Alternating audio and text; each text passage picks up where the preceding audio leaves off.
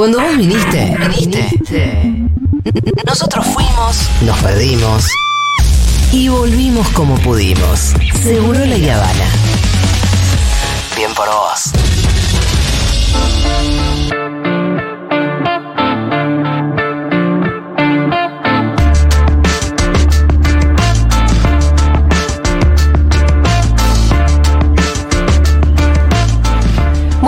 Momento de la segunda parte de la columna del Pitu sobre la vida y obra del padre Carlos Mujica.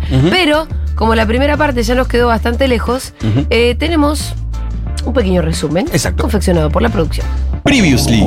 La historia del padre Mujica. Yo soy un villero, me crié en una villa, mi militancia se desarrolló en una villa y Mujica fue siempre mi bandera. Don Carlos Mujica nació en Buenos Aires el 7 de octubre de 1930. Sus padres fueron políticos conservadores. Su padre fue fundador del Partido Demócrata Nacional, por el cual fue diputado durante el periodo entre 1938 y 1942. Un partido De derecha, Sí. accionario, antiperonista, Perfecto. de la oligarquía más enquistada de nuestro país. Durante Tarde. el mejor peronismo él era antiperonista. Ok. Él era antiperonista. Lo que, No lo sabía que lo, todo esto. Lo que lo enamora a Mujica de Perón, lo empieza a enamorar. eh, Es el pueblo Es peronista. el pueblo que dice, che, es acá y él se sentía descolocado porque Sí. él quería pertenecer a eso. Claro, y él ve la pena, además. Y él dice, yo estoy descolocado entonces, yo Mm. estoy a contramano de lo que debería haber hecho hasta ahora. Sí, yo estaba de la vereda de enfrente. Ahora la gente pobre estaba de duelo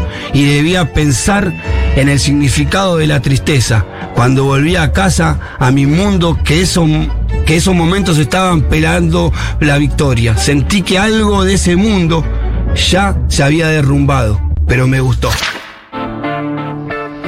Bueno, Carlos Francisco Sergio Mujica Echagüe se llamaba el padre Mujica. Como dijimos, fue criado en una familia antiperonista, católica, de terratenientes adinerados, descendiente del gobernador Pascual Echagüe. Él se crió en esa familia muy de derecha, con muchísimos privilegios, sin tener mucho, mucho contacto con la vida de otros sectores de la sociedad. Ah, ah, vimos en el primer capítulo como él hacía referencia que el único contacto que tenía con la, con la realidad fuera de su pecera era cuando iba a la cancha de Racing con el hijo de la cocinera, ¿te acordás? Que el padre le daba unos pesos y él, en ese momento él sentía que durante todo el viaje y en, en la ceremonia de la cancha y volver, él era igual que todo, eran todos iguales. Y después volvía a un mundo en donde él decía había entradas para servicio, entradas para, Claro. para el dueño de casa, donde había comida para los de servicio y una comida distinta para los dueños de casa, en un mundo en donde había diferencias. Después él crece y tiene y donde alguna... él tenía sus privilegios. Claro, tenía muchísimos privilegios. Eh, cuando viene el bombardeo del 55, la familia de, de, de Mujica estaba celebrando ese bombardeo. Él venía de tener a su padre prófugo y a dos de sus hermanos presos por antiperonistas. Eran tipos activamente antiperonismo. En- Para estar preso por antiperonista. había, que, había que ser, ¿no? Eh, y para estar con captura, ¿no? Bueno, él, él se fue desarrollando durante esa, durante esa juventud en esa vida de muchos privilegios y después de repente empieza a encontrar con un cura que era su confesor, el cura Aguirre, que, que fue el que él dice primero le mostró la piedad, dice, un tipo que vivía para el otro, que totalmente despreocupado por sí mismo, y con ese cura empieza a visitar algunos conventillos, algunos lugares de, de los sectores más populares, ¿no? Y es ahí en donde el, el- día del bombardeo del 55, eh, mientras en su familia estaban brindando, él va con el padre Aguirre a un conventillo de la boca y encuentra la, frase escrita debajo de un farol que decía, sin patria no hay, sin Perón no hay patria ni Dios, abajo los cuervos. Y él se va como con, con esa contradicción en su cabeza diciendo, y, y habiendo palmado la tristeza de ese pueblo con la pérdida de, de su líder. Y bueno, ahí entran las contradicciones y él empieza a entender de que, bueno, o, o yo estoy equivocado o ellos están equivocados en mi postura antiperonista. Y terminó en la conclusión que seguramente los que estaban acertados eran lo- lo- los del pueblo. Y ahí toma la decisión, ya con 19 años, de ser cura. Claro, toma la decisión de ser cura ya con una mirada diferente sobre el peronismo. Sí, ya con muchas Nunca, o sea, contradicciones. nunca fue un cura gorila, eso. Claro, ya con muchas contradicciones. Y empieza a ser cura, entonces empieza a tener. eh, desde el púlpito un rol muy militante, muy cuestionado por los feligreses, lo empiezan a cambiar de iglesia a iglesia, hasta que después, en octubre de 1965, participó de la jornada del diálogo entre católicos y marxistas en la Facultad de Filosofía y Letras de la UBA, y ahí conoció a Gustavo Ramos, a Fernando Valmedina y a Mario Firmenich. Eh, jovencitos. con jovencitos, futuros fundadores de la organización Claro, Montonero, ¿no? Todavía no eran montos, Claro. hasta acá eran unos cristianuchis. Claro. Estoy con problemas de micrófono, ¿no? ¿Yo? No, yo. Yo sí, recién te escuchaba y no te escuchaba. Ah, no. bueno. Eh, él, él conoce a estos que iban a ser fundadores de, de- de Montonero desde el rol que tenía Mujica, que era asesor de la juventud de acción de, de- de- de la juventud de acción católica de la nación de- en, en- en el Nacional Buenos Aires, donde había estudiado. Él mismo había estudiado y donde estudiaban estos que iban a formar eh, mucho después eh, el grupo de Montonero. Él en la Argentina comenzó a formarse en el movimiento de sacerdotes para el tercer mundo cuando un grupo de curas de Buenos Aires hizo circular un manifiesto de los 18 obispos de Elder Cámara. Entonces Mujica estaba en Europa, donde vivió, cuando pasa la, la- la proclama de los curas del tercer mundista, que fue después del concilio de, de Medellín, la Ajá. verdad que hablábamos que un concilio en una postura de la iglesia, una postura muy progresista, en donde hablaba inclusive de la redistribución de la riqueza, una interpretación de un Cristo que vino para todos, pero especialmente para los pobres, que la iglesia no puede estar al lado de otro que no sean los pobres, bregando por su seguridad, y ahí empiezan a ser los curas del tercer mundo, ¿no? Los curas tercermundistas. Él agarra toda esta movida, él lo agarra en un viaje, en un viaje a Europa, en donde vivió también el Valle francés, ¿no? Y visitó al general Perón en Puerta de Hierro. Ahí Era termina tipo la... Forrest Gump. La- Claro. Entró en la, en la momento No, más. era un venía de una familia con muchísimos vínculos. Sí, sí, claro. Con muchísimos vínculos. eh, de verdad, con muchísimos vínculos. En un momento era intocable.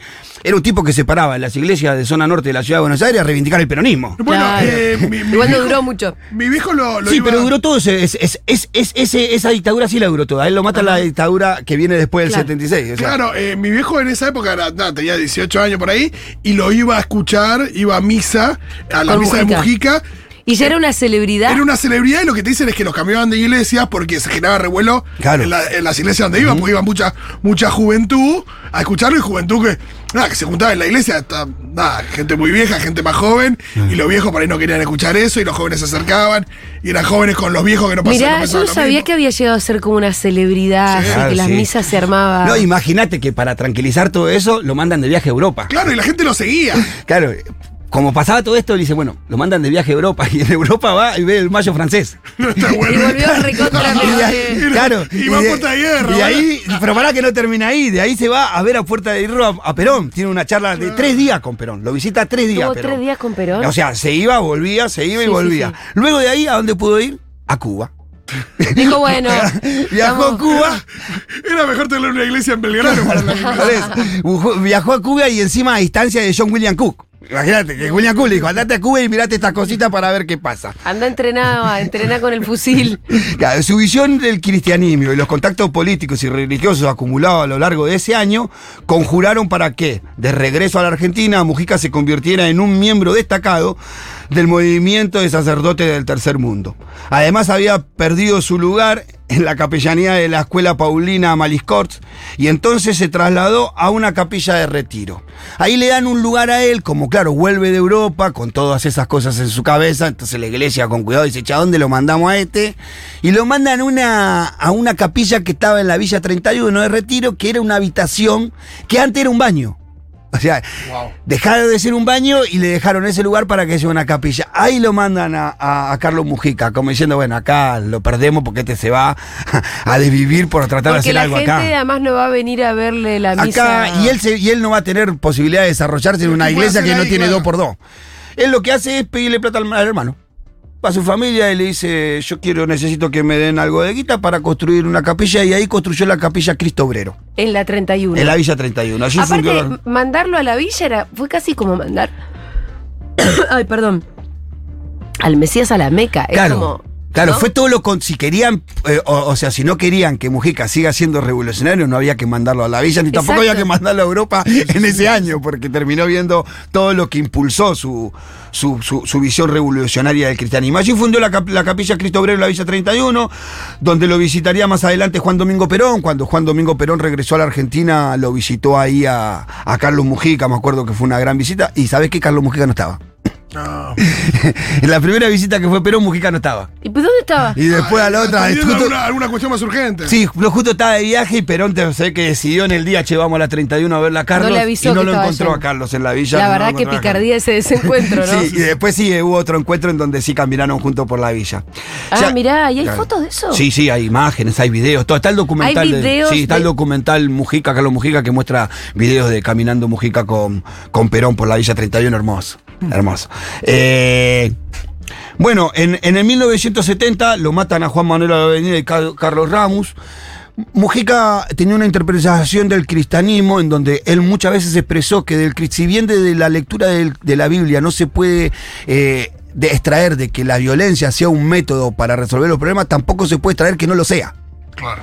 Entonces, dice, bueno, habilitaba en un momento, cuando estaba Perón en el exilio, la lucha armada de- para la recuperación de la democracia. Decía que el pueblo, lo un- el, el pueblo tiene justificada el tomar las armas cuando está luchando contra la opresión o contra la tiranía. Y él entendía que durante la dictadura de esos años, que, que comenzó en el 55, el pueblo estaba bien que tomara las armas y que fuera y que ejerciera la violencia para poder salir de ese ejercicio. Al mismo tiempo at- atribuyéndole el carácter de pueblo a las organizaciones. Claro. Que Está perfecto, digo, pero. Sí, sí, sí. Bueno, claramente él tenía un vínculo con todos estos actores que había conocido en el Nacional Buenos Aires, en su eh, eh, él daba clases ahí religiosas inclusive, y bueno, cuando en 1970 lo mataron a a Valmedina y a Ramos, él en esa capilla Cristo Obrero ofició la misa de, de estos El dos. funeral. Sí, eh, de estos funerales. A él le valió. Ah, no sé cómo se sí, llama. sí, el funeral. Él le valió, al, al haber hecho el funeral eso y, y- y llevado adelante la misa, le, le- le valió una detención de una semana y la suspensión de la licencia ministerial por un mes. Ah, mirá. Eh, eso lo determinó el arzobispo de Buenos Aires. En Mujica terminó desarrollando su, su militancia principalmente en la Villa 31, en donde asumió ya cuando regresó Perón.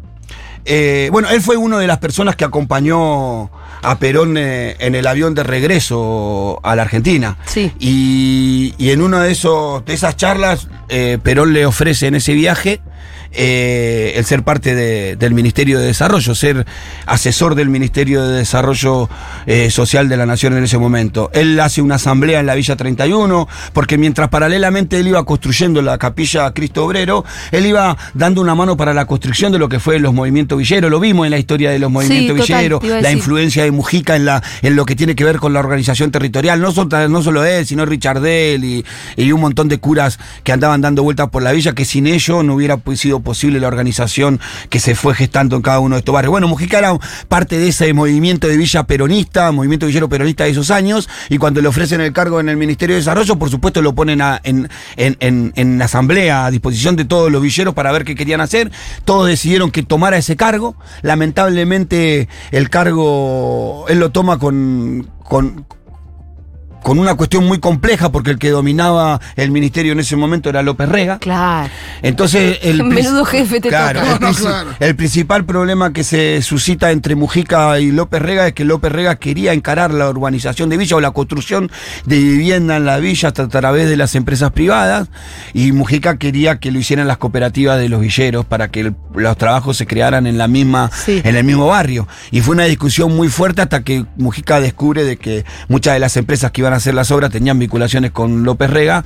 Entonces él renuncia públicamente. Creo que ese fue el hecho fundamental por el cual él pierde la vida, él renuncia públicamente a su cargo en el Ministerio de Desarrollo Social en una asamblea, así como hizo una asamblea para tomar el cargo, hizo una asamblea para ver si todos estaban de acuerdo con su, con su renuncia y en su renuncia él deja en, en evidencia todos los manejos espurios que había dentro del Ministerio de Desarrollo Social y de la eh, al manejo de, de López Rega, ¿no? Y desde, desde eso, ¿cuándo lo matan?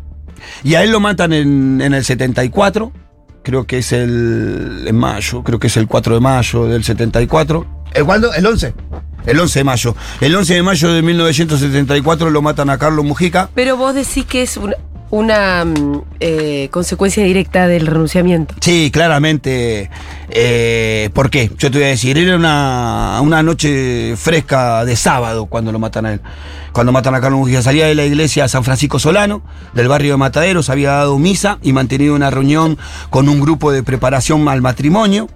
Caminaba junto con, Richard, Ri- eh, con Ricardo Capelli y María del Carmen Artesco hacia su auto, que era un Renault 4L azul, que estaba estacionado junto a la iglesia, pero antes de que pudiera subir, un hombre delgado y de bigotes bajó de otro auto y abrió fuego, con una sola intención, el asesinarlo. Le disparó 20 veces con una ametralladora Ingram M10.